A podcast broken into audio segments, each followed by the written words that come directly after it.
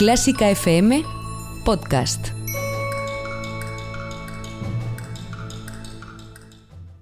Antiguayas, nombre femenino despectivo. Obra, objeto o costumbre muy antigua que ya no está de moda o carece de utilidad.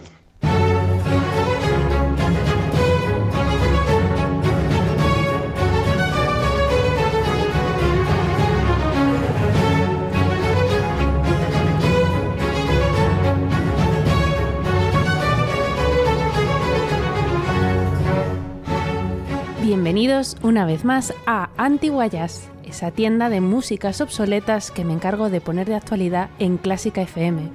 Hoy trato de un fenómeno fundamental para entender la edad moderna, el impacto social y cultural que tuvo la llegada europea al continente americano de forma bidireccional. Así que con músicas de aquí y de allá intentaré dibujar un esbozo del Renacimiento y del Barroco en tanto que intercontinental. Pero antes me gustaría recordarte la importancia de que nos sigas en las redes sociales, Facebook, Twitter e Instagram, y que hay más contenido esperándote en iBox, Spotify o la aplicación podcast para iPhone. Si estás escuchando Clásica FM ahora, nos interesa lo que estás pensando. Cuéntanoslo con una nota de voz en el 722 254 197. En Clásica FM, la nueva normalidad es la normalidad de siempre. Disfruta cada día de nuevos podcasts en Clásica FM.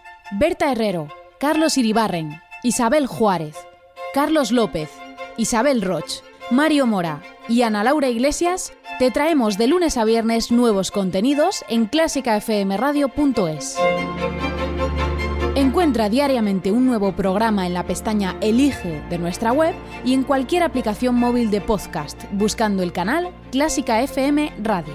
Elige la normalidad de siempre con la mejor música del mundo en Clásica FM. Y recuerda que esta plataforma sigue adelante gracias a tu ayuda. Siempre y ahora más que nunca, necesitamos que te unas a nuestra comunidad de mecenas con 5 euros mensuales sin compromiso de permanencia. Más información en la pestaña Hazte mecenas de clásicafmradio.es.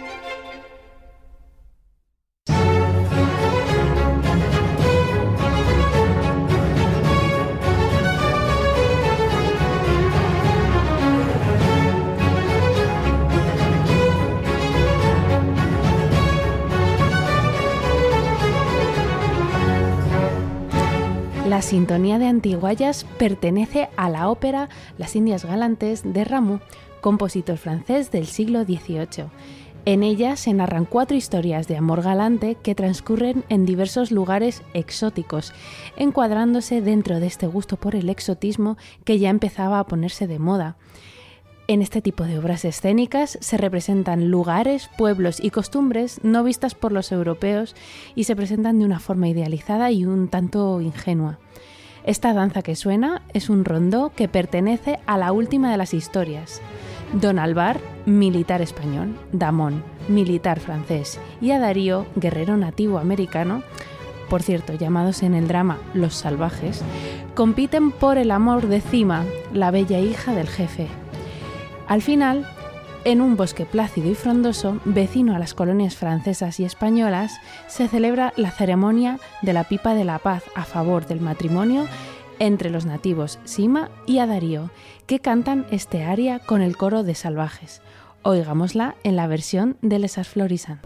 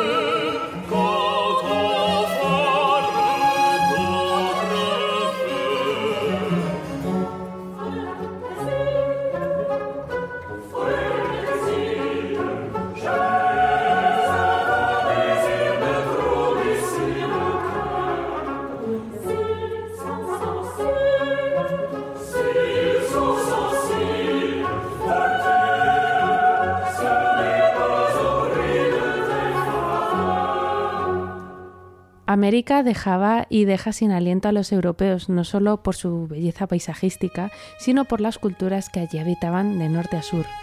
Una de las más relevantes era la Inca, que en el siglo XIV y en el XV había creado un poderoso imperio a orillas del Pacífico, con capital en Cuzco y que abarcaba parte de los territorios actuales de Colombia, Ecuador, Bolivia, Perú y Chile.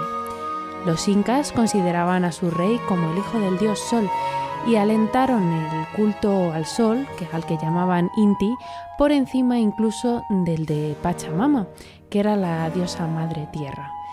El sol ha quedado con una importante carga simbólica en estos territorios, conservándose su culto en algunos grupos indígenas, siendo el nombre de la moneda peruana y formando parte de emblemas nacionales como la bandera de Argentina. Uno de esos reyes incas fue Huáscar, el penúltimo de los gobernantes, que antes de la imposición de un gobierno español le quitó el trono a su hermano Atahualpa, quien fue realmente el último monarca inca. Sin embargo, Atahualpa fue apresado y asesinado por Francisco Pizarro por haber conspirado contra Huáscar y haberlo matado, pero también se dice que Huáscar falleció en 1527 de viruela, una enfermedad que acabó por ser una epidemia provocada por el contacto con los europeos. En el segundo acto de Las Indias Galantes, Huáscar aparece como el sumo sacerdote malévolo que se muestra en contra del amor galante entre la inca Fanny y el español Don Carlos. Para impedirlo, Huáscar lanza una plegaria al dios Sol que escucharemos a continuación.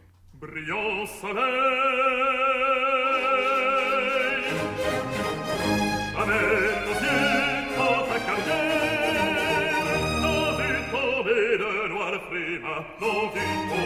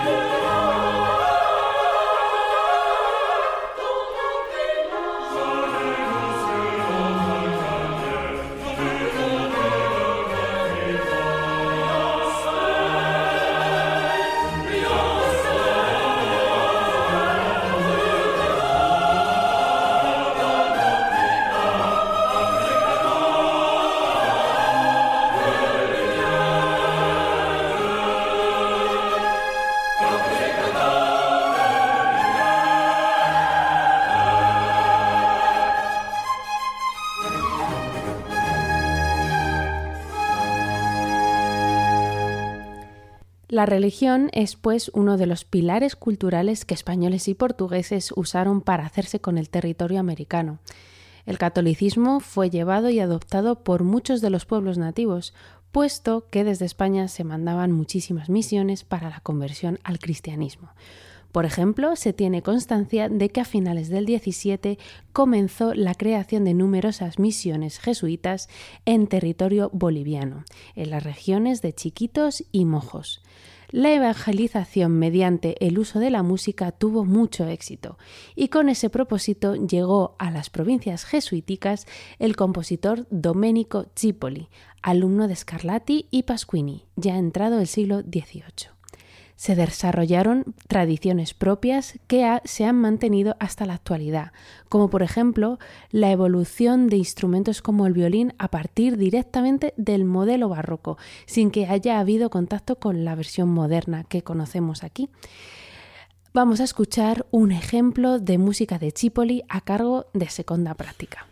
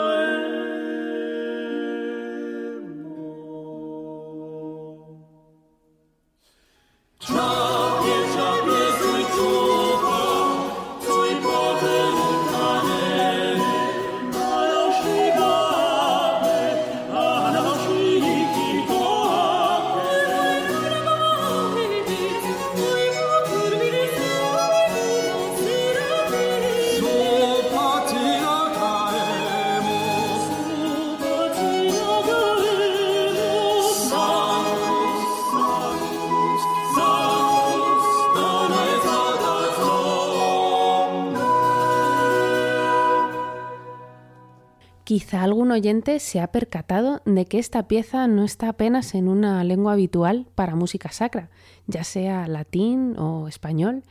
La pieza se llama Chapie Suichupa y está en idioma chiquitano, el del lugar en el que se escribió. Cipoli se adaptó a las tradiciones jesuíticas locales de raíz española y busca un estilo sencillo y directo, en contraposición con las modas barrocas europeas. También encontramos ejemplos de letras en náhuatl, lengua de los mayas de México, que pervive en la actualidad. La siguiente pieza que escucharemos es un villancico, género tradicional muy relevante que se importó desde la península ibérica y que aun siendo de origen profano se hicieron tan populares que comenzaron a cantarse en las iglesias, principalmente durante la Navidad, gracias en parte a su pegadiza forma que alterna copla y estribillo. Gaspar Fernández viajó desde su Portugal natal para trabajar en las catedrales de Guatemala y de Puebla a finales del siglo XVI y nos dejó un bonito legado musical en el que hay casos de mezcla lingüística de náhuatl con español mestizo, reflejando esta mezcla cultural que se estaba produciendo. Tley Cantimo Choquililla está dedicado al Niño Jesús. Escuchamos la versión de Esperión 21 con Jordi Savall al frente.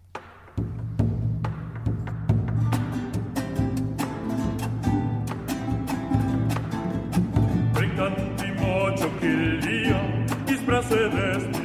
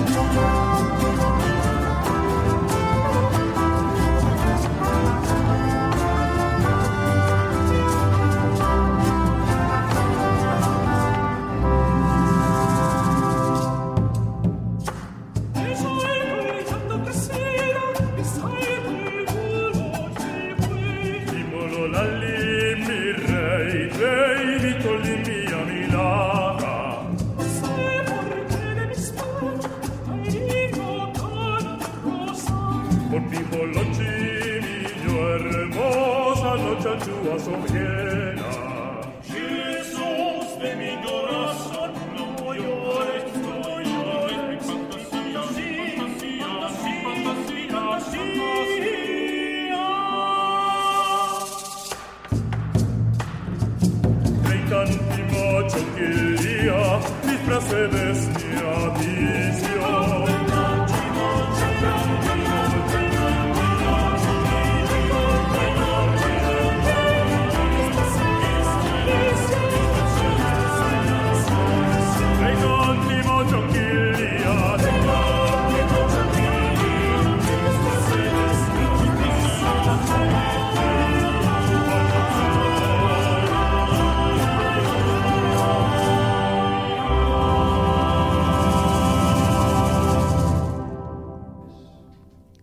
Del náhuatl hemos heredado palabras que usamos en nuestro día a día, principalmente de alimentos como el aguacate o el chocolate.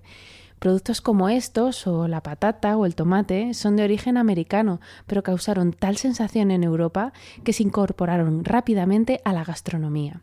¿A alguien se le ocurre negar lo tradicional de platos españoles como la tortilla de patata, el gazpacho o el chocolate con churros? Invito a la reflexión.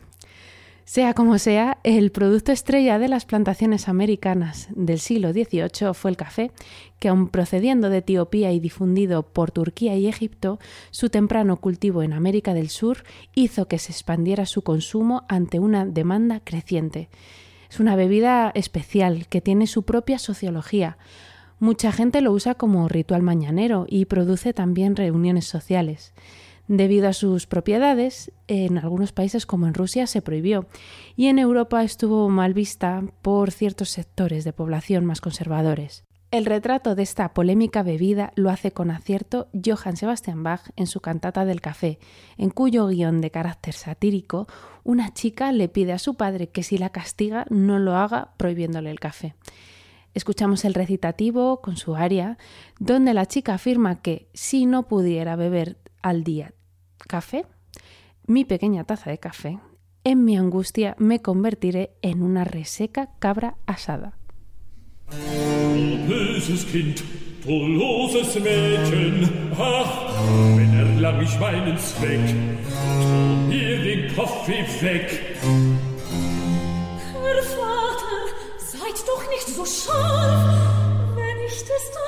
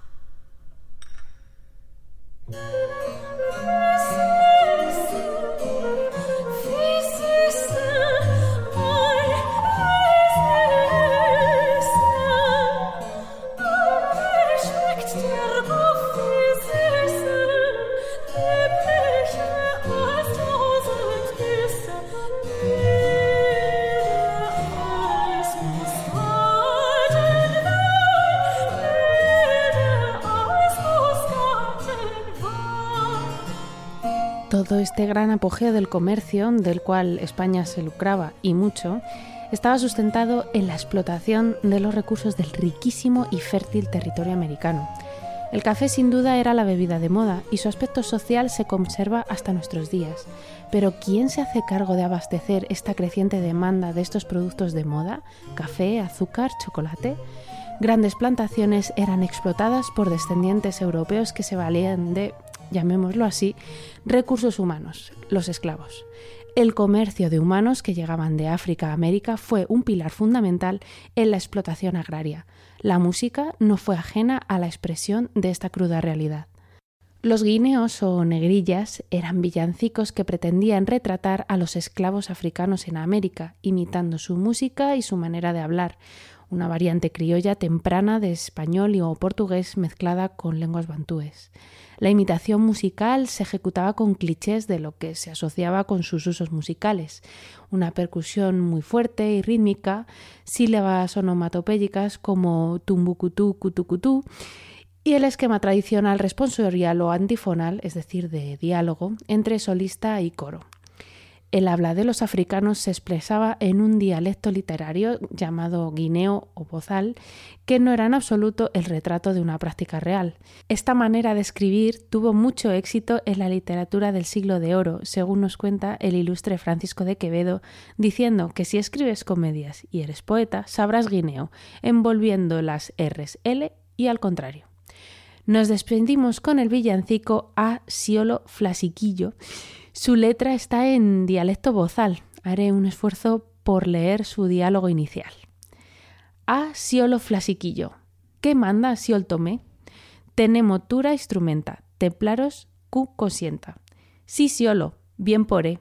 Avisa vos a sé, Que ya lo moreno ya. Cayendo de pula lisa, muliendo por baila. ¿Qué quiere decir? Señor Francisco, ¿qué manda, señor Tomás? ¿Tenemos todos los instrumentos afinados para el concierto? Sí, señor, puede usted venir. Avise a vuestra ama que ya están los negritos cayendo de pura risa y muriendo por bailar. Hasta aquí Antiguayas en doblaje americano. Saludos de Isabel Juárez.